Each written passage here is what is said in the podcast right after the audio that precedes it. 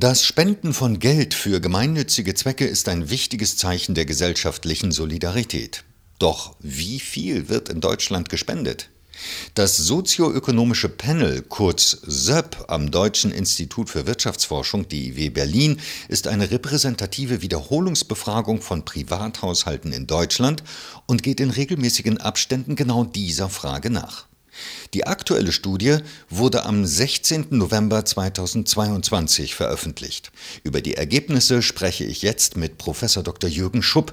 Er ist Wissenschaftler am sozioökonomischen Panel am DIW Berlin und Mitautor der Studie. Schönen guten Tag, Herr Schupp.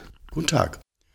Herr Schupp, wie viele Menschen in Deutschland spenden und wie hat sich diese Zahl in den letzten Jahren entwickelt? Hm, gemäß den Analysen, die wir aktuell auf Basis des SÖP ähm, durchgeführt haben, haben im Jahr 2019 hochgerechnet annähernd 30 Millionen äh, Personen, erwachsene Personen, äh, gespendet. Hinsichtlich der Frage der Entwicklung mussten wir jedoch gegenüber den letzten SÖP-basierten Bericht, der auf dem Jahr 2017 basiert, einen Rückgang feststellen.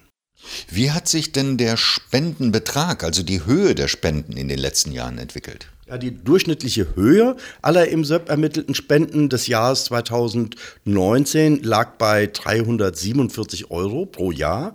Und die Höhe der Quote ist zugleich auch im Vergleich zu 2017 um knapp 50 Euro angestiegen. Also anders als die Entwicklung der Spendenden. Also die Beträge, die gespendet wurden, waren höher. Und wenn man beides zusammennimmt und daraus dann das Spendenvolumen errechnet, erreichte das Spendenvolumen im Jahr 2019 rund 10,3 Milliarden Euro pro Jahr nach SÖP-Berechnung. Und das liegt immerhin um 500 Millionen höher als im Vergleich zu 2017.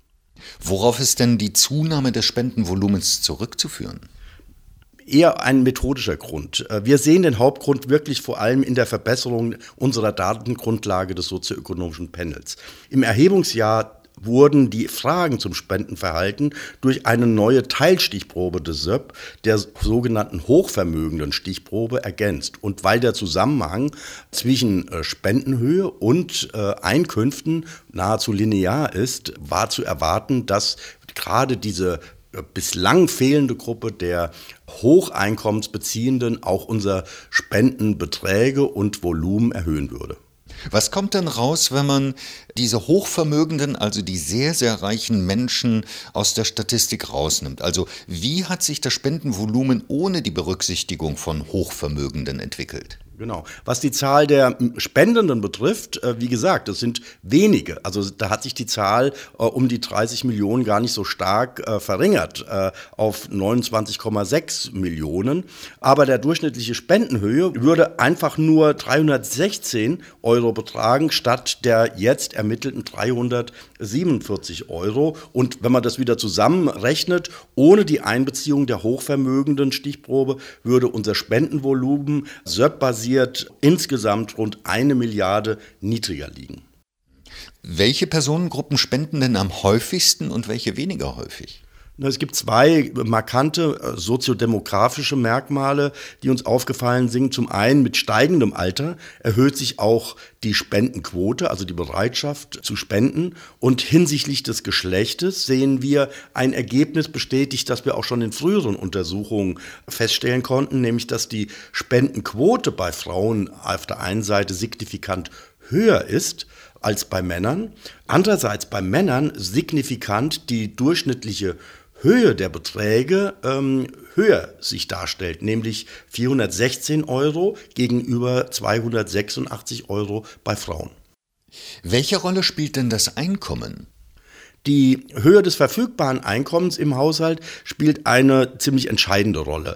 So bringen die einkommensstärksten 10 Prozent der Haushalte rund 37 Prozent des gesamten Spendenvolumens von diesen 10 Milliarden Euro pro Jahr auf. Wir haben uns zugleich aber auch innerhalb der Einkommensgruppen sozusagen angeschaut, also der Einkommensdezile, die durchschnittliche Spendenwahrscheinlichkeit je nach verfügbaren Einkommen, die die Haushalte zur Verfügung haben, wie da das Spendenverhalten sich darstellt. Und wenn man nun relativ die Spendenvolumina in den zehn Dezilen sich anschaut, stellt man fest, dass relativ zu dem verfügbaren Einkommen die einkommensschwächsten Haushalten zählen eher zu den spendableren als die Hocheinkommensbeziehenden.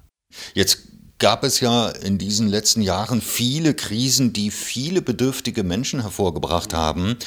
Wie haben sich denn diese Krisen wie Pandemie und der Ukraine-Krieg auf das Spendenverhalten ausgewirkt?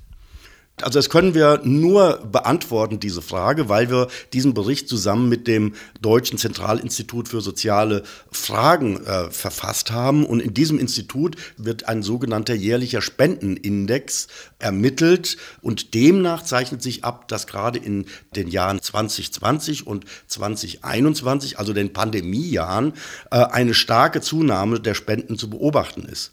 Und dies wird vermutlich 2022 jetzt nochmals übertroffen, da anlässlich des russischen äh, Krieges gegen die Ukraine alleine 862 Millionen Euro für Betroffene gespendet wurden. Wie ließe sich denn die Spendenbereitschaft in Deutschland fördern? Ja, wir stellen in unserem Bericht die derzeitige Form der staatlichen Förderung von Spenden im Rahmen des Einkommenssteuergesetzes sowie dessen steuerliche Abzugsfähigkeit äh, kritisch gegenüber.